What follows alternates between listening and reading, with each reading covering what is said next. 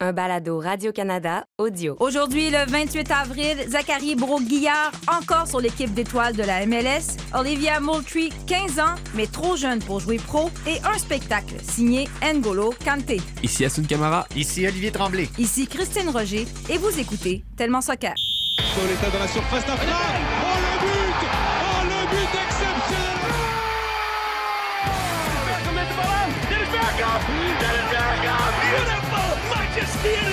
Barcelona When the seagull follows the trawler. It's Shabalala Goal Bafana Bafana Pirlo ancora Pirlo di tecco Pirlo Cauri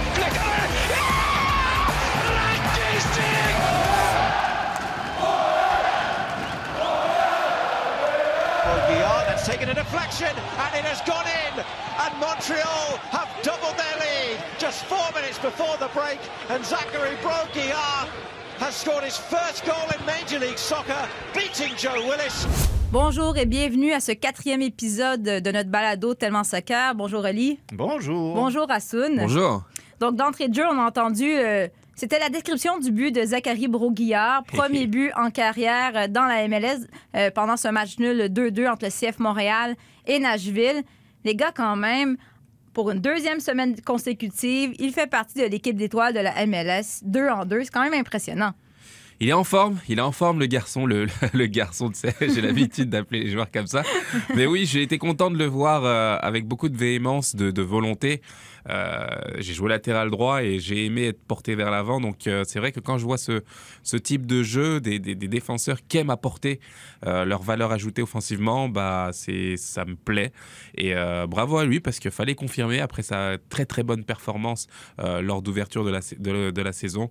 Il a, confirmé et j'espère vraiment que c'est que le début pour lui parce que on sait tout le potentiel qu'il a et j'espère vraiment qu'il va rester sur cette lignée-là. Aujourd'hui, on peut dire que c'est un résultat satisfaisant d'aller chercher un point à Nashville, mais sur le coup, euh, les joueurs étaient probablement un peu déçus, Oli, parce que ça reste qu'on a laissé filer une avance de 2 à 0. Comment tu as trouvé euh, la performance de, de l'équipe? Ben, écoute, je veux pas. euh, regarde, moi, j'aimerais- ça parler de, de, de buts attendus. Vas-y, OK? Oli. Parce que ça, j'allais encore dire l'impact. Je vais Ça, le dire dans chaque balado. euh, c'est ta statistique préférée, hein, c'est clair. ben, ben, c'est ben, c'est surtout que là, on parle beaucoup de ça sur les réseaux sociaux, puis ça m'amuse. Puis là, le CF Montréal, sur ses propres réseaux sociaux, fait des blagues là-dessus. Essentiellement, euh, il y a comme une guéguerre là, qui s'est déclarée entre les fans montréalais puis la MLS qui met le CF Montréal très bas dans l'état des forces et tout ça. Et on signale, je crois avec justesse, que tu regardes les statistiques puis les buts qui sont attendus, ça c'est un modèle statistique qui permet essentiellement de donner une valeur aux tirs selon d'où est-ce qu'ils sont euh, dirigés, qui les fait, tout ça, Euh, et combien de buts on aurait entre guillemets dû marquer. Et le CF Montréal, on n'aurait pas dû marquer selon ce modèle statistique-là 6 buts. Et du côté du CF Montréal, on s'amuse de ça et tout ça. Mais je m'excuse, mais c'est parce qu'il y a-tu vraiment, y a-tu vraiment quelqu'un autour de la table qui croit que le CF Montréal est une machine offensive qui peut marquer à tout moment? Je veux dire, tu regardes les deux buts qu'ils ont marqués contre Nashville. Je veux dire, c'est encore un- une espèce de banger de, Ouais. de, de- de- de Mason Toy. Puis la, la frappe, la de. Broguillard, c'est une, c'est une super frappe. Mais je veux dire, on parle de quelque chose qui touche la transversale puis qui revient, tout ça. C'est encore approximatif, je trouve. Et je m'inquiète surtout des buts euh, qu'on aurait pu donner. Parce que sur le plan des buts accordés, Montréal surperforme, entre guillemets, de 2,5 buts. Il aurait dû accorder normalement 2,5 buts de plus. Je vois pas nécessairement encore les bases d'un collectif défensif qui va pouvoir aligner plusieurs zéros de suite derrière parce qu'il y a encore des trous qu'il faut boucher. J'aurais été surprise que, que tu sois super optimiste aujourd'hui, Oli. Mais quand même, ça reste qu'on s'attendait à pas grand-chose du CF Montréal. On ne savait pas à quoi s'attendre. C'est déjà beaucoup plus que ça, quoi, euh, ce qu'on aurait pu espérer. Mais moi, je suis plus, bien plus optimiste que Colli et je suis vraiment content de, bah, de la prestation en tant que telle. Tu sais, ils sont à l'extérieur, ils ont un plan de match où ils essayent justement de s'appuyer sur les bases que, que, que Wilfried Nancy essaye d'établir, euh, avoir pas mal de possession, essayer de garder le ballon, euh, d'aller rapidement vers l'avant en transition. Et moi, je trouve que l'équilibre a été respecté. Il faut, il faut respecter le match en tant que tel parce que souvent on a l'œil sur une équipe, mais en face, il y a une équipe qui est là pour gagner aussi et faire mal à l'adversaire. Donc il faut respecter ça. Ils sont à domicile. C'est normal que Nashville ait des, ait des occasions. Je trouve qu'ils ont, euh, ils ont plié, mais pas cassé. Ils ont résisté justement aux assauts de Nashville, euh, une grosse équipe qui a été très loin la, la saison dernière, euh, en série aussi. Et, et je pense que oui, ils ont été vraiment efficaces offensivement. Très peu d'occasions. Ils le savaient avant le match qu'ils auraient très peu d'occasions euh, offensives, mais ils ont été au bout de leur action, de leur conviction, et ils ont été super efficaces, surtout en première période. Et je trouve même qu'ils auraient pu, avec un peu plus d'agressivité en deuxième période, bah, faire mal, aller chercher le troisième, chose qu'ils n'ont pas fait euh, à travers un duel euh, à, à- à un contre un euh, que Kyoto avait euh, l'occasion de mettre. Une autre occasion en deuxième mi-temps aussi, où je trouve qu'on a été un petit peu euh, gentil face à l'adversaire, mais globalement, sincèrement, c'est un bon point de prix vu les circonstances et vu euh, bah, le début de saison qu'ils font. Moi, je suis assez satisfait. Ouais, Mais à ça, on pourrait dire un peu la même chose de Nashville aussi. Ils ont été gentils devant le but aussi. Non, je l'ai trouvé plus de agressif. réussite, avec plus de trouvé- réussite, Nashville, là, je m'excuse, mais ils auraient pu renverser ce match-là complètement. Oui, là. mais- Ça, ça m'inquiète. Certes, mais euh, il y a quelques temps, moi, je pense que la, j'ai trouvé quand même l'impact collectivement cohérent. Euh, défensivement, ça a été plus difficile en deuxième période, mais il y a eu un match. Il y a un match où la première mi-temps était assez dominante pour le, CF Montréal, et la deuxième période, bah, il y a une équipe à domicile qui est là pour jouer aussi, gagner, avoir des occasions, et avoir le prisme de regarder une équipe euh, seulement parce qu'elle fait, euh, je pense que c'est ça peut être une erreur. Euh, c'est tout à fait normal que Nashville ait des occasions dans un match en MLS à domicile et face au CF Montréal. Donc sortir de là dans ces conditions, je pense qu'il faut le prendre de façon positive et se dire que effectivement, là où je te rejoins au lit, c'est qu'il y a des choses à améliorer défensivement. Euh, Ils peuvent pas laisser des équipes centrées comme ça. D'autant plus que, tu regardes, ils jouent à trois derrière, mais qu'on arrive quand même à créer autant de danger dans la surface en laissant, en, en centrant. Moi, ça, ça, ça, ça m'inquiète. Et parlons justement de la défensive. C'était les débuts de Kiki Struna, qui était titulaire. euh, Kiki, Kiki. C'est- C'est c'est mon ami. C'est mon surnom aussi, Oli, euh, c'est vrai. Ça- ben écoute, ça a été dit sur Twitter, fait que ça Ouais. doit être vrai. Fait que là, tu m'appelles Cricri, mais j'aimerais qu'on cesse maintenant et qu'on m'appelle dorénavant Kiki. voilà. D'accord. Donc, c'était les débuts de Kiki Struna qui était titulaire pour ce match. Euh, euh, on- je, je vous rappelle que ce défenseur central a été acquis de Houston en retour de Uruti, qui a marqué à ses débuts, je le rappelle. Oui. Mais bref, comment vous avez trouvé comment vous avez trouvé sa performance? Et si vous êtes Wilfrid Nancy, qu'est-ce que vous faites pour euh, le prochain match de samedi? On revient avec Waterman ou on continue avec Kiki Euh, Struna? Mm, Ben, moi, je- j'essaie de trouver un scientifique qui est fort dans les cellules souches, puis je ramène Louis Binks. Là. Je je pense que c'est c'est ça le, le meilleur scénario. Parce que tant du point de vue de Waterman que de Struna, oui, c'est encore un début de saison, mais j'ai trouvé ça vraiment approximatif. Difficile, hein? D'un côté comme de l'autre, dans le premier ou dans le deuxième match. Euh, c'est pas comme si c'était du plug and play puis que tu peux remplacer un joueur par un autre puis ça va aller. mi- J'ai trouvé ça vraiment approximatif. Oui, je suis d'accord. Ça a été compliqué euh, défensivement. On attend beaucoup d'assurance en fait de la part de, de défenseurs centraux. Et c'est vrai que quand on laisse pas mal de largesse, euh, où c'est difficile aussi de défendre euh, dans son dos, euh, ça devient vraiment compliqué. Après, c'est un premier match. Peut-être qu'il faut justement de l'adaptation. J'ai vu euh, des joueurs avoir beaucoup de, de rédemption aussi euh, au fur et à mesure des matchs. Donc pourquoi pas? Pourquoi pas évoluer, grandir et, euh, et, et- et- et progresser? Mais c'est vrai qu'au vu des deux premiers matchs, avec les deux joueurs qui ont Mm. commencé, ça a été pas mal difficile. Juste quelques mots aussi sur un autre nouveau venu, Mihailovic, qui a beaucoup, beaucoup couru. C'est le deuxième joueur à avoir couvert plus de distance dans la MLS cette semaine. Il a couru 12, euh, 12,77 km. Euh, comment vous évaluez? Sa performance? Beaucoup couru, mais est-ce que c'était concluant? Encore faut-il toucher au ballon? Ben, c'est ça, je trouve qu'on lui en demande beaucoup. Ouais. C'est comme si on s'attendait à ce qu'il sorte un lapin de son chapeau euh, tout le temps. D'autant plus que c'est difficile de se retrouver dans ce rôle-là au CF Montréal quand on, dans les dernières années, je ne sais pas si nécessairement le- le- le- la position de Mihailovic existait tant que ça. Il n'y avait pas nécessairement tant de meneurs de jeu. Là, je, vais, je vais nommer mon préféré, Harry Ship. Mais tu sais, Harry Ship, quand il est arrivé, c'était un peu. On s'attendait à ça de lui, le gars derrière le- les, défen- de- derrière les défenseurs. attaquants. pas du tout. Les attaquants, merci. ça, ça- ça va très mal. J'ai très mal dormi.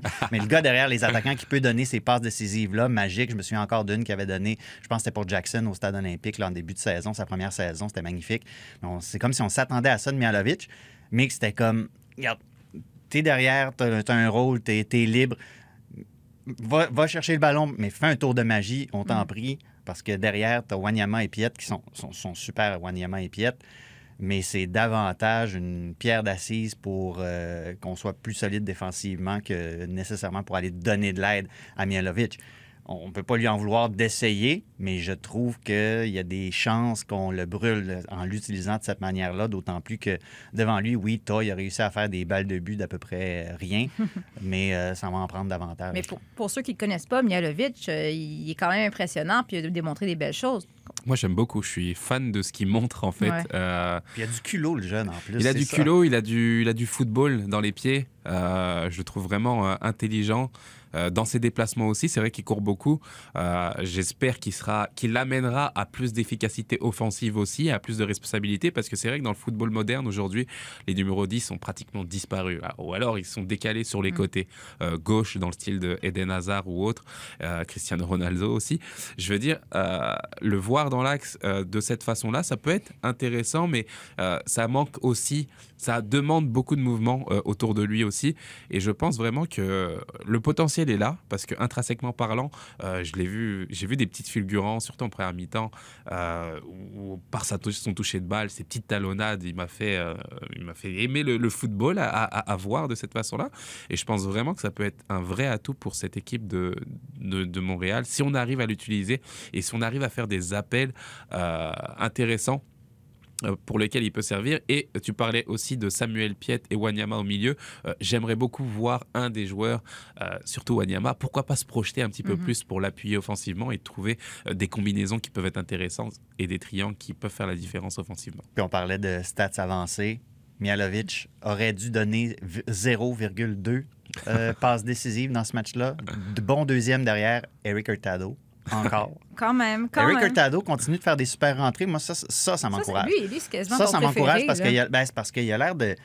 Je trouve que c'est révélateur d'une bonne lecture des situations. Quand tu rentres dans un match comme ça, puis que tu arrives justement à trouver ces espaces-là, d'où tu peux donner ce genre de ballon-là. Je trouve ça, je trouve ça intéressant. Je trouve que ça montre une belle intelligence. Oui, intelligence, intention aussi, mais je ah, il y en a une en deuxième période où j'ai l'impression qu'il peut faire la différence justement, et on en parlait un petit peu plus tôt. Euh, il a l'occasion de centrer en première intention et d'y aller encore plus agressif, de façon agressive pour aller mettre ce but. Et je l'ai senti un petit peu gentil, j'ai envie de dire, même si globalement il rentre bien, c'est vrai. Euh, mais c'est à l'efficacité que j'ai envie de le voir encore plus, de marquer des buts, de faire des passes décisives. Et il est capable de le faire parce que le potentiel est là, c'est sûr. Mais c'est encore tôt. On en parlait euh, en début de saison. Pas eu beaucoup de matchs préparatoires et tout ça. Euh, tout le monde n'a pas nécessairement beaucoup de minutes dans les jambes. Puis regarde euh, en NWSL, euh, Megan Rapino, son premier match, elle est rentrée en cours de match. Puis même Megan Rapino a rien pu faire pour aider son équipe. Là, je veux dire. Il, faut donner, il faut donner le temps au temps aussi. Exactement. Et prochain adversaire, euh, c'est en fin de semaine, samedi, Columbus, les champions en titre de la MLS. Ils ont disputé seulement un match, un verdict nul de 0-0 contre Philadelphie. Mais ils jouent dans la vraie Ligue des champions. OK, OK. non, mais en fait, ce qui est bien, c'est qu'ils n'ont pas perdu vraiment de joueurs, même si on ont été en mesure d'en ajouter euh, quelques-uns, dont Bradley Wright Phillips, qui ne rajeunit pas, mais... Ben, ben, Encore drôle qu'il rajeunisse pas. Moi, je, trouve qu'il s'entretient bien. Là. Donc, un gros. un vieillard. Non, mais un pas pire défi pour le CF Montréal en fin de semaine. Oui, euh, l'équipe de Colab Porter est vraiment, vraiment rodée. Je pense que ça va être euh, une belle opposition et euh, un bon test pour le CF Montréal de voir où il se situe concrètement. Parce que c'est vrai que Nashville est un bon baromètre. je pense que c'est une équipe moyenne plus de MLS qui peut, qui peut grandir encore. Mais là, tu as les champions en titre qui sont rodés tactiquement, mhm. techniquement, c'est vraiment, euh, c'est vraiment une très belle équipe. Et j'ai envie de voir ce que ça va donner euh, face à cette opposition. Donc euh, oui, hâte à, à, samedi. Reddy, un peu inquiet pour ce match? Moi, ben, tu sais, quand, quand, quand, je disais tantôt Nashville devant le but, ça aurait pu être un petit peu plus lucide et tout ça. Je me dis, s'il y avait eu Columbus en face, je veux bien croire que début de saison, ils ont fait un 0-0 puis que c'était pas encore tout à fait au point.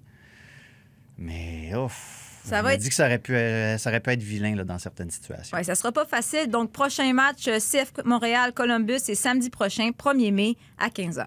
I mean, literally, like seven years old, I like told my parents, I was just like, guys, I want to be the best player in the world. And then it was just like, whatever came next was like just basically how can I accomplish that? How can I be in the most competitive environment every single day to just get closer to my goal, basically? So it started pretty young. If I'm in the most competitive environment that I'm going to grow as a player, you know, I think that's mostly what it was, is just keeping the same mindset every day. That just helped me grow. Je veux être la meilleure joueuse au monde. C'est ce qu'a dit Olivia Moultrie à l'âge de 7 ans. On vous raconte un peu son histoire. C'est une jeune joueuse américaine hyper talentueuse. Puis avant de. C'est sûr, ça va apporter des, questionnements, surtout en tant que parent, mais je pense qu'il faut se mettre en tête que c'est un, un, talent hors norme. Donc, à 7 ans, elle avait son entraîneur personnel. À 10 ans, elle est devenue euh, la première fille à aller s'entraîner à temps plein avec les gars euh, au sein de l'académie de l'équipe américaine. À 11 ans, elle signe une entente pour avoir une bourse complète à l'Université de la Caroline du Nord. Euh, puis vraiment, c'est devenu sa vie. Ses parents ils ont construit un terrain synthétique dans sa cour. Elle a commencé à faire à l'école à la maison pour euh, se pratiquer 8 heures par jour.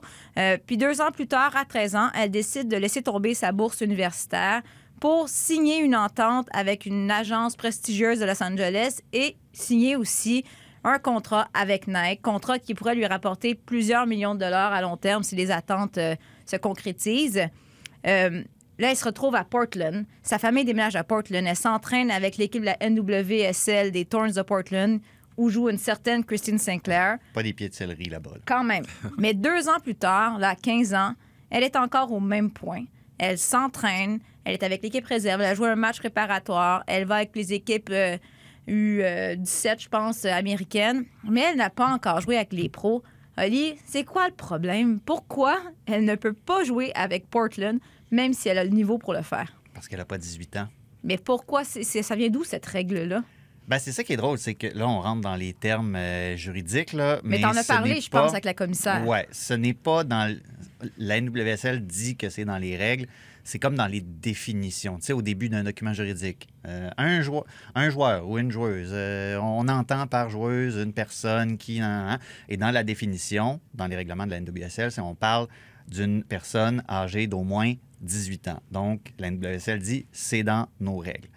Euh, par contre, euh, s'il y a une question, là, on rentre dans les règles antitrust aussi aux États-Unis. C'est essentiellement pour promouvoir la concurrence, pour qu'il n'y ait pas de monopole, de conspiration entre des entreprises pour réguler le marché au lieu que le marché se régule de lui-même. Là, je veux dire, on rentre dans les, euh, c'est ça, dans les grosses affaires, de, dans les avocasseries, mais c'est un peu ça quand même. Donc, euh, il n'y a pas de convention collective non plus. Euh, on est en train de négocier ça, de négocier une première convention collective en NWSL. Il n'y a, a, pas de règles comme on a en MLS de joueurs formés au club qu'on peut embaucher quand ils ont 16, 17 ans. Euh, un Freddie Adu même à 14 ans à l'époque. Ouais. Euh, ça n'existe pas encore en WSL. On va peut-être réguler ça. Mais là, pour l'instant, Olivier Moultrie se retrouve devant à peu près rien, mais ça fait partie des discussions. La commissaire, justement, quand on lui avait parlé avant le début de la Coupe Challenge en 2020, euh, elle disait, je vais la citer directement, nous continuons de travailler étroitement avec les associations canadiennes et américaines qui nous confient certaines de leurs joueuses internationales. Nous évaluons les voies d'entrée vers notre ligue, mais nous le ferons en temps et lieu car nous devons offrir le meilleur milieu possible du point de vue de la performance et de la sécurité des joueuses. Ça, je vais y revenir parce que c'est important. Si nous accueillons des athlètes de moins de 18 ans, c'est un principe crucial pour notre ligue. Il faut que le milieu proposé aux joueuses d'un jeune âge soit sécuritaire et permette leur plein développement. Donc, c'est un des trucs avec lesquels on niaise pas aux États-Unis, les règles sur l'exploitation des mineurs dans un milieu de travail. On fait très attention à ça. Et si on permettait, par exemple, à Olivia Moultrie de euh, jouer à 15 ans, et il lui arrive quelque chose, on ne le souhaite évidemment pas, mais un cas d'abus ou quelque chose comme ça, tout tombe sur les épaules de la Ligue, essentiellement, parce qu'on va dire, ben, vous n'avez pas protégé vos joueurs en, vertu des lois.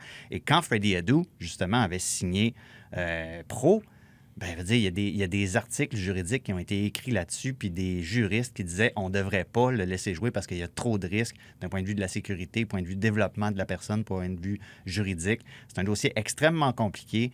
Euh, on parle de questions de d'antitrust, euh, anti, euh, de, Ouais. de pro-concurrence, euh, l'entité unique. Bon, je vous recommande peut-être une lecture là-dessus, le livre Unlevel Terms de Ted Philippakos pour comprendre un peu toute l'histoire derrière l'entité unique, qui n'en est pas vraiment une en MLS et sur laquelle la NWSL a basé son modèle d'affaires. C'est un dossier extrêmement complexe. Non, mais c'est sûr que là, il y a beaucoup de raisons. On comprend que l'âge a été fixé à 18 ans, mais ça reste qu'aujourd'hui, Olivia Moultrie, Elle devant rien. Elle vend rien. Je veux dire, à 13 ans, c'est un beau défi d'aller s'entraîner avec des joueuses professionnelles. Mais là, ça fait deux ans qu'elle est au même niveau, qu'elle ne peut pas se mesurer à des joueuses professionnelles. Mais pendant ce temps-là, quand on regarde la liste des 10 meilleurs espoirs du soccer féminin en 2020, là, euh, il y a plein de filles qui évoluent dans d'autres ligues, que ce soit en Amérique du Sud, avec leurs équipes nationales, en Europe, qui jouent chez les professionnels euh, à 14, 15, 16 ans. Tu as parlé de Freddie Adou, c'était à 14 ans. Mais dans la MLS, il n'y a pas cette règle-là. Puis des joueurs, mettons 14 ans, j'en conviens que c'est jeune. Mais des joueurs qui ont, qui ont fait leur début en MLS avant 18 ans, la liste est longue. On n'a qu'à penser à Alfonso Davies le- du Canada. Et tant, et tant d'autres. je Mais veux dire, ça. euh, Voilà. euh, j'ai l'impression qu'on on a, enfin, je sais pas, hein, c'est peut-être euh, dans ma tête là, mais qu'on surprotège euh, les filles parce qu'elles sont susceptibles d'être euh, euh, exploitées ou que c'est qu'il peut avoir plus de problèmes, alors que bah, les garçons, on- font face à ce genre de risque-là aussi. Ben oui. ils font face à ce risque, mais le risque est là. Je veux dire, ils sont lancés, ils jouent, ils ont la possibilité finalement d'exploiter leur plein potentiel. Alors que pour cette jeune fille, euh, malheureusement, elle est pi- piégée par le système qui freine son évolution. Je veux dire, elle a fait des sacrifices pour être la meilleure jeune, euh, à, progresser, à s'entraîner 8 heures par jour, à être...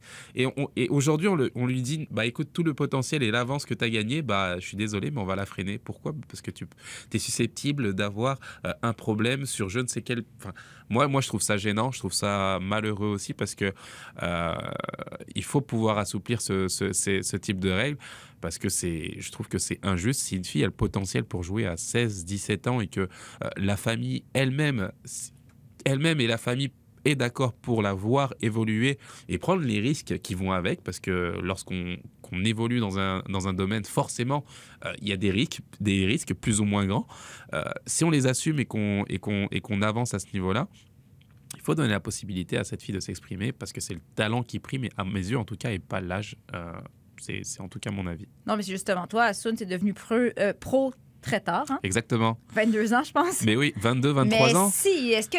C'est c'est le débat. Certains disent, ouais, mais elle est trop jeune, ou il dit la même chose à Fred Adou. Il est beaucoup trop, il, il est beaucoup trop jeune pour jouer avec les pros. T'en penses quoi? Non, il est pas jeune. Je veux dire, Edu était assez talentueux pour jouer à un certain âge. Il a été moins par la suite. C'est pas son âge qui a fait la différence, c'est juste tout simplement son Ouais. talent. Et je rejoins la phrase qui, moi, qui m'a marqué de, de- de Kylian Mbappé. Il y a 4 ans, on lui, avant la Coupe du Monde, on lui a posé la question. On lui a dit écoute, euh, quand on parle d'âge, com- comment tu arrives à gérer justement ce type de questions? Il a dit moi, tu me parles pas d'âge, tu me parles que de talent. Si j'ai l'âge et que je suis meilleur pour jouer, vous me mettez sur le terrain. Si je suis nul et que j'ai pas le niveau pour jouer, bah vous me mettez sur le banc et je regarde les autres. Ouais. Ça a été sa réponse et j'ai adoré sa réponse parce que elle, elle- elle montre déjà la force de caractère et le- la confiance en lui et le potentiel qu'il a. Mais c'est valable pour des, des- beaucoup beaucoup de filles à travers le monde qui ont le potentiel pour évoluer et faire des, des choses. Euh, et, et je trouve que dans, dans cette ligue-là, c'est compliqué de freiner euh, ces filles qui ont le potentiel, qui ont envie de devenir des Kylian à, à leur façon. Et elles sont, elles sont juste empêchées de faire, euh, de faire ce qu'elles ont envie de faire et de montrer tout leur potentiel. Donc, euh, moi, je pense qu'il faudrait changer les choses à ce niveau-là, euh, assurément. Ben, Il faut souhaiter que dans la convention collective, qu'on aborde ce problème-là parce que clairement, il y a une grosse inégalité en Amérique du Nord sur ce Mhm. plan-là, que les garçons peuvent, Ben faire oui. ça et pas les filles. Ben oui. Pendant que, puis pendant ce temps-là, en Europe, ben, tu en as des jeunes pros de 16-17 ans qui sont en montée, qui sont Qui parmi- qui vont s- qui se dirigent tranquillement vers le palmarès des meilleures joueuses du monde. Pendant que si t'es en Amérique du Nord, si t'es une jeune fille de cet âge-là, ben soit t'attends, soit t'espères avoir un ancêtre euh, en Europe, puis tu peux obtenir un passeport parce qu'évidemment la FIFA a mis en place certaines règles pour le transfert des joueuses et des joueurs mineurs. Il faut avoir un, un point d'attache en Ouais, Europe. Il faut ça. que tu montres que tu déménages en Pour Europe autre chose pour autre soccer. chose que du soccer et tout ça.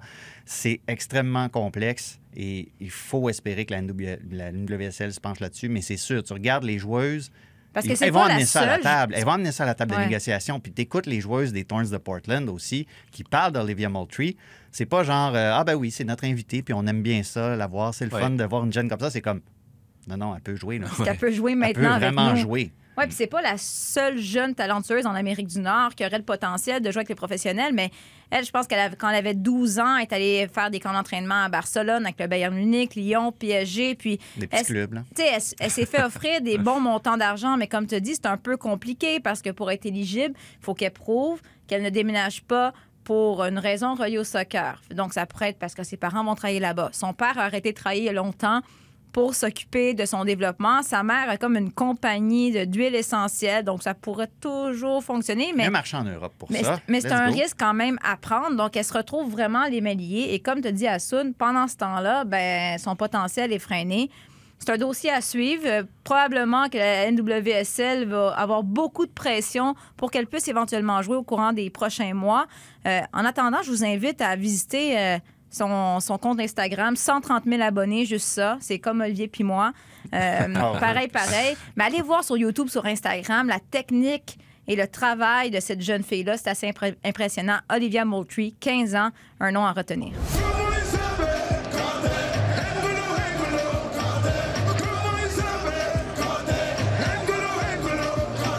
N'Golo Kanté. Ah, J'adore cette musique. Je me souviens, j'étais au stade avec mon papa et mon petit frère euh, Ah lorsque, ouais? lorsque VG la chantait pour célébrer la Coupe du Monde. Donc, euh, ouais, toujours des bons souvenirs. J'ai donc hier euh, demi-finale de la Ligue des Champions euh, Chelsea Real Madrid 1 à 1 oui Benzema a marqué on pourra y revenir Quel but. mais celui qui a vraiment livré un spectacle qui a été dé- qui a reçu le titre euh, d'homme du match joueur du match c'est N'Golo Kanté quelle performance quand même Et quelle intelligence aussi. ouais Tu regardes la manière dont il lit les espaces. Il, dire, il surgissait, il surgissait exactement à l'endroit où il devait être tout le temps. Euh, tu sais, c'est- pas tout que d'avoir euh, les, les capacités athlétiques de haut niveau pour jouer à ce jeu-là. Il faut, il faut, faut avoir quelque chose dans la tête. Et Kanté est nettement au-dessus de, de- de- nettement au-dessus du lot. Il, il y a, il y a cette faculté-là de lire les espaces. C'est vraiment important au plus haut niveau. Il faut que tu trouves les espaces. Et ch- chaque fois, qu'on, chaque fois que le Real Madrid le perdait, il y avait le feu dans la défense du Real Madrid. C'était. euh, le Real Madrid n'est pas dans une forme extraordinaire par les temps qui courent, même si- s'ils sont parvenus. Je pense dans les circonstances, ils vont être contents du résultat parce qu'ils faisaient manger tout rond au début de cette rencontre-là. Mais franchement, Kanté, la manière dont il interprète l'espace, c'est un atout formidable pour Chelsea. Asun Kanté quel joueur quand même Un maestro. euh, sincèrement, euh, on parle de QI football. Il est le digne représentant finalement de, de- de cette vision-là parce que euh, il est juste euh, incroyable. Alors très souvent, on met en avant ses qualités physiques et je pense que c'est euh, c'est aussi dû à certains stéréotypes pour l'avoir écrit dans, un de mes, dans une de mes chroniques, euh, où l'athlète noir, entre guillemets, euh, est plus mis en avant pour ses qualités physiques, alors que paradoxalement, euh, comme l'a écrit euh, Serge Fabregas hier, euh, je veux dire, Kanté, il est juste extraordinaire en termes de vision de jeu, d'intelligence, euh, de, de QI football. Je veux dire, euh, c'est les espaces, c'est le sens de l'anticipation, c'est le fait de savoir où se placer avant les autres, c'est le fait de donner le ballon au bon moment, euh, d'anticiper la passe de l'adversaire. Et il est juste extraordinaire. C'est juste une leçon. C'est un amour, franchement, de, football à voir. J'adore le voir jouer. Et, et au- en plus, avec toute l'humilité du monde qu'il a dans la vie, on a envie de l'aimer, de le, le- le supporter. Donc, euh, waouh, quel match il a fait face à, face à trois monstres au milieu de terrain hier. C'était extraordinaire. Tu peux pas stopper Messi au niveau international sans avoir un QI au-dessus du lot. Nettement. Non, tu c'est peux ça. pas faire ça. Moi, c'est pour ça que je préfère la chanson de Paul Pogba sur Kanté. ouais c'est ça mais Je N'Golo la chanterai pas, je la chanterai pas. vas-y vas-y Olivier on t'écoute non, absolument non? ah ok bon tant pis mais euh, Jacques-Alexis va nous trouver ça. Il est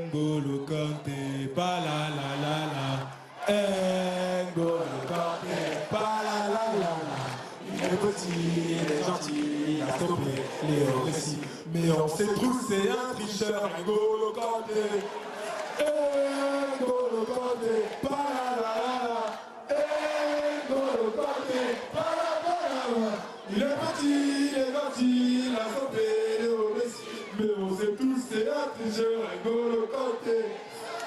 Mais N'Golo Kanté, qui en plus a coupé son jeûne à 20h57, donc trois minutes avant le début du match. Et ça n'a pas paru. Il était, il était très, très, très en forme. Évidemment, il y avait énormément de blagues sur Twitter. Euh, les gens disaient ben, il a coupé son jeûne en mangeant l'équipe du Real Madrid au complet, tellement qu'il a été dominant. C'est excellent. Je veux quelques mots sur Benzema, qui a marqué tout un but hier. Et ma question, c'est est-ce que c'est pas le temps de le ramener en équipe de France? Depuis 2015, qu'il est, j'ai envie de dire, boudé. Oh, pour la boîte de Pandore que tu viens de Ben, je pense que la question se pose parce que cette saison, il est très en forme. J'ai l'impression qu'il rajeunit. Bah, il rajeunit. Il a fait le ramadan aussi hier avec euh, N'Golo Kanté. Donc, euh, comme quoi, on peut faire le ramadan et être en, en pleine forme. Mais euh, écoute, Benzema, il est juste extraordinaire. Il est juste euh, à son apogée. Euh, à mes yeux, c'est juste un, et je vais le dire hein, très clairement, c'est un scandale qu'il ne soit pas appelé en équipe de France. En gros, là, l'histoire, c'est quoi? C'est que Benzema a un problème avec Didier Deschamps. Ouais. Alors un problème d'ordre privé, ça veut dire que Didier Deschamps pourrait avoir un problème avec son plombier s'il veut, ou, euh, ou- ou le gars qui, qui- qui fait sa pelouse. Ça nous concerne absolument pas, nous, euh, je me mets dedans, français, qui avons envie de voir Benzema évoluer au plus haut niveau. Et sous prétexte d'un problème privé qui concerne absolument pas la nation, le monde du football, et peu importe, eh ben, il a décidé de nous priver du meilleur attaquant du monde, tout simplement, qui joue au Real Madrid, qui joue pas seulement au Real Madrid, qui fait gagner le Real Madrid match après match et qui est juste extraordinaire et candidat au Ballon d'Or. Ben, moi, je trouve que c'est un des plus gros scandales et qui passe crème. En plus, on... il n'y a pas de scandale plus que ça. On laisse Didier Deschamps faire ça. Euh, je trouve que c'est le plus gros scandale du monde du sport qu'on ait jamais vu. Cinq ans. Cinq ans. Incroyable. Ça fait cinq ans qu'il n'est pas appelé en équipe de France. On voit des Olivier Giroud, par exemple, avec tout le respect que j'ai pour Olivier Giroud, qui est, qui est un joueur extraordinaire et que, et que j'adore, il n'y a pas de problème, et qui apporte une plus-value à l'équipe de France. Mais je veux dire, il était sur le banc assis hier. Il était assis pendant que Benzema mettait un contrôle de la tête où il pleuvait, le ballon est resté euh, où il fallait, il met une reprise de volet pour donner espoir au Real Madrid, je veux dire, là, on, on respecte plus le foot. Et à mes yeux, hein, je pèse mes mots, c'est le plus gros, un des plus gros scandales du monde du sport euh, qu'on ait jamais vu. Cinq ans, cinq ans Mais à qu'il joue. chaque match, à chaque exploit, comme il l'a fait hier, Benzema tape sur le clou ou tape sur la tête de Deschamps. Là, je pense qu'à un moment donné, Didier Deschamps, il n'y aura plus le choix. Là. Il y a de la Ben, je sais pression. pas, tu sais, un entraîneur euh, champion du monde, ça peut être têtu, tu sais. Mais justement, Assoun, tu vas sûrement pouvoir Non, répondre à cette question-là. non, non, je suis d'accord avec toi. OK? Je réponds Quand, quand à la, quand- quand la France, quand la France a gagné la Coupe du Monde, les avant-centres de l'équipe de France ont marqué combien de buts? En 98, puis à la dernière Coupe du Monde. Très peu, Guy C'est ça. Guy Varche, très peu, il n'y a pas de problème. Exactement. Mais ça reste Exactement. que tu Ils dois n'ont avoir pas les marqué de but. joueurs. Et, et, et, et, Benzema, sa fonction, avant, avant que Ronaldo s'en aille, sa fonction au Real Madrid, c'était quoi? C'était-tu de marquer des buts? Non, c'était, il en a marqué, mais c'était de faire jouer Ronaldo. Et il le faisait de manière admirable. Ronaldo s'en va, qu'est-ce qu'il fait? Il prend l'attaque du Real Madrid sur son dos. Il joue un rôle complètement différent, puis il réussit. Donc, Il est capable point- de faire... fait- Mon point, c'est que je suis d'accord avec Assoun. Ah, OK, c'était pas tant Malheureusement. clair. Je suis d'accord avec lui. Benzema, Benzema a été capable, veux dire, dans un des plus grands clubs du monde, de jouer deux rôles dans deux équipes complètement différentes. Il l'a fait de manière formidable. Je veux dire, on est loin de l'époque où est-ce que Mourinho disait « Off, j'ai le choix entre un chien et un chat pour aller à la chasse en comparant Higuain puis Benzema. » Parce que c'est vrai, hein, c'était- gouré Et complètement. j'étais d'accord avec Mourinho, j'étais sceptique au Ah, début, moi, ah, sur, sur, ça- sur Benzema, pour te dire.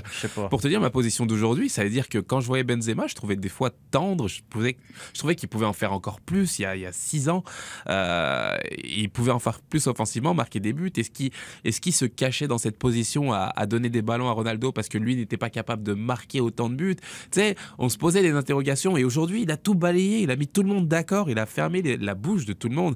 Et la vraie la réalité d'aujourd'hui, c'est qu'il n'y a qu'une seule personne au monde qui ne mettrait pas Benzema en équipe de France, c'est Didier Deschamps. Pourquoi? Parce qu'il a un problème personnel avec lui. Qu'il arrête de nous, de nous, de nous faire subir les choses. Parce que c'est vrai qu'il y a eu, il y a eu ce problème-là où Benzema, euh, on va le rappeler, il faut le, il faut le rappeler aussi, euh, a, dit que Didier Deschamps avait cédé à une partie raciste de la France en le sélectionnant pas en l'équipe de France. Et Deschamps l'a gardé pour lui, euh, ne veut pas lui pardonner cette phrase. Je veux dire, il, doit régler son problème, tout comme il doit régler le problème qu'il a, comme j'ai dit, avec le gars qui a carrosse sa pelouse ou, le, le- son plombier, c'est son problème à lui, personnel, mais qu'il arrête de nous punir. Je veux dire, ça devient gênant même pour lui de se dire, bah, le gars, chaque week-end, il marque, il plante, il marque des buts, et, et- et- et il paraît on paraît pour la risée en fait du monde entier parce que tout le monde s'arracherait un joueur comme Benzema. C'est juste, euh, c'est injuste. À mes yeux, c'est injuste et il mérite absolument pas son sort aujourd'hui en tout cas. Est-ce que tu penses à Soon que justement Deschamps va finir par crouler sous la pression, va plier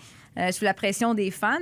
Malheureusement non, malheureusement non. Et pourtant, Deschamps, on l'a connu euh, justement euh, très pragmatique. C'est un, un gars qui a, qui a- grandi à la Juventus. Je veux dire, c'est gagner, euh, c'est être froid sur le terrain et aller à l'essentiel. Donc il est capable, il était capable en tout cas de pardonner. Il a pardonné à, il a pardonné à Rabiot, s'il vous plaît. On va se rappeler ce qu'a fait Rabiot.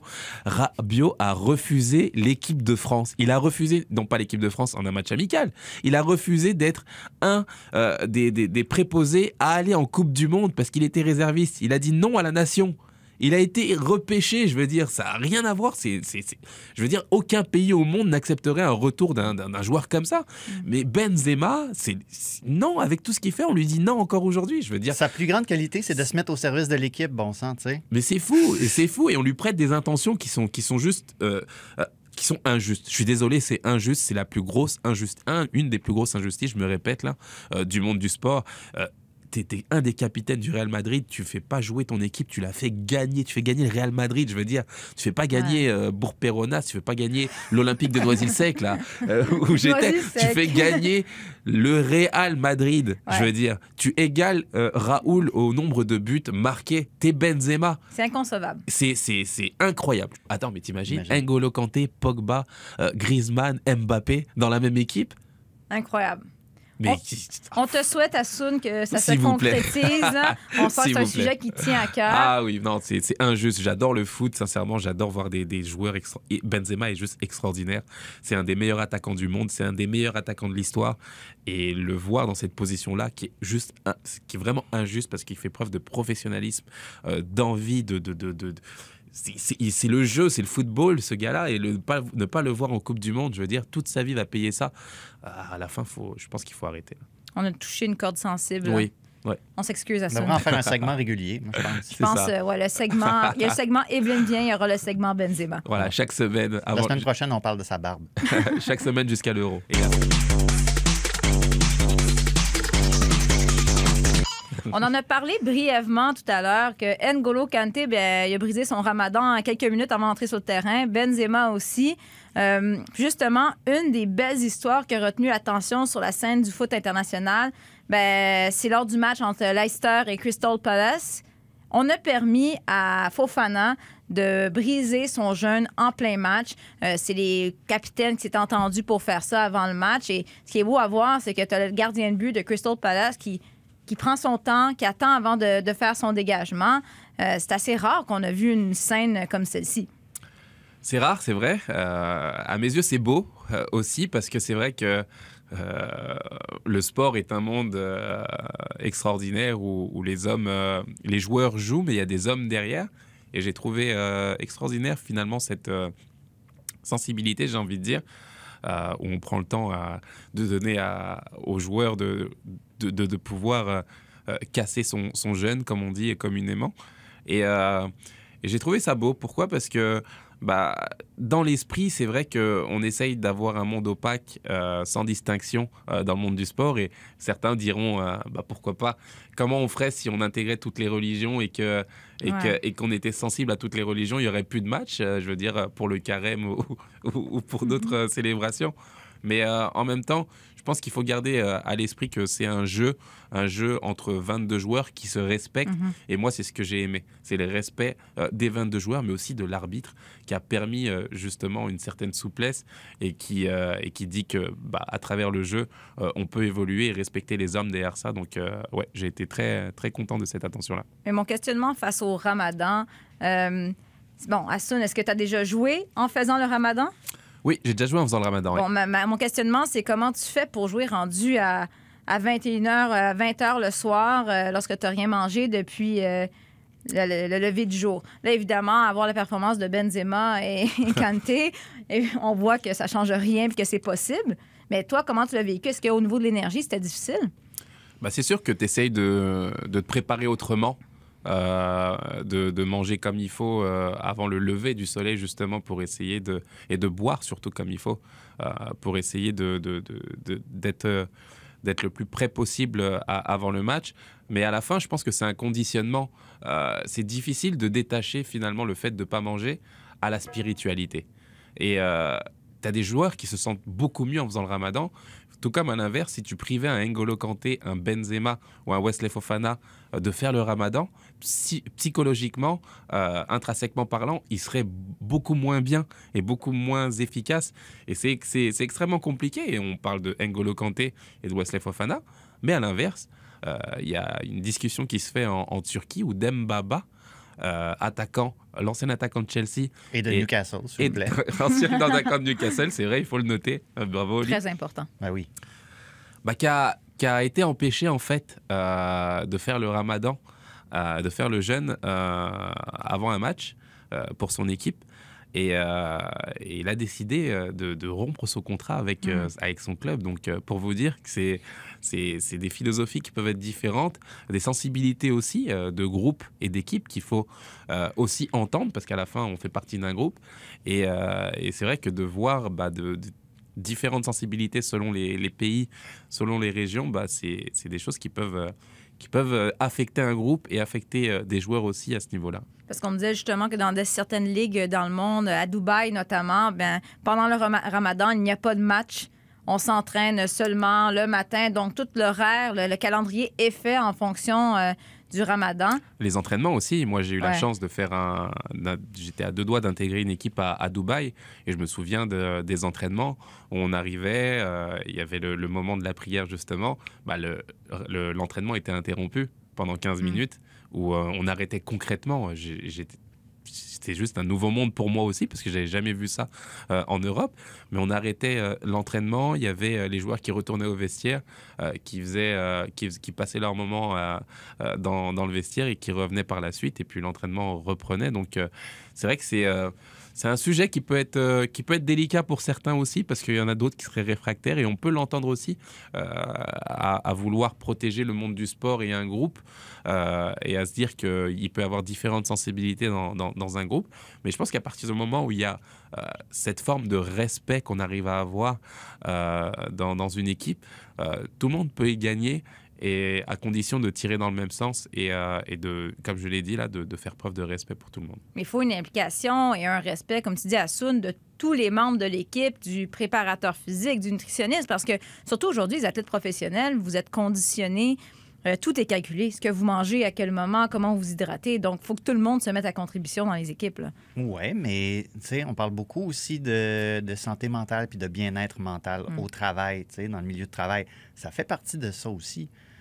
Puis Yassoun avait raison de souligner qu'un joueur peut se sentir pas mal mieux dans sa peau, même s'il n'a pas mangé, même s'il a fait le jeûne. Il se sent pas mal, mieux de, faire ce qui est bon pour lui, de faire les bonnes choses selon ses croyances avant de jouer un match. Je je, serais curieux, je de voir si j'ai pas, pas vérifié nécessairement, mais s'il y a des études là-dessus, euh, l'effet que ça a sur, euh, sur le cerveau, sur la mentalité des, joueurs, peut-être pousser un peu. Mais je suis absolument convaincu que c'est bénéfique dans ces situations-là, même si on peut s'imaginer que physiquement on souffre et tout ça. Je pense qu'on gagne pas mal plus à respecter ce, ce mode de vie-là, respecter qu'un joueur peut avoir besoin de faire ça Mhm. et que ça peut l'aider au bout du compte. Puis euh, d'autant plus qu'on est dans un, on est à une époque où est-ce que de plus en plus de ligues sportives, la Premier League en fait partie, où on met l'accent sur la diversité, le respect, pas de place pour le racisme et tout ça. Il faut que les bottines suivent les babines aussi. Il faut que tous les intervenants de toutes les équipes, de tous les bureaux de la ligue et tout ça, se mettent d'accord pour respecter la diversité, que toutes sortes de croyances et que c'est pas incompatible avec le sport de haut niveau non plus. Ouais, et puis quand je faisais le ramadan, euh, pour, pour donner des anecdotes, j'avais plus de mal pendant les jours d'entraînement en semaine que pour le match en tant que tel.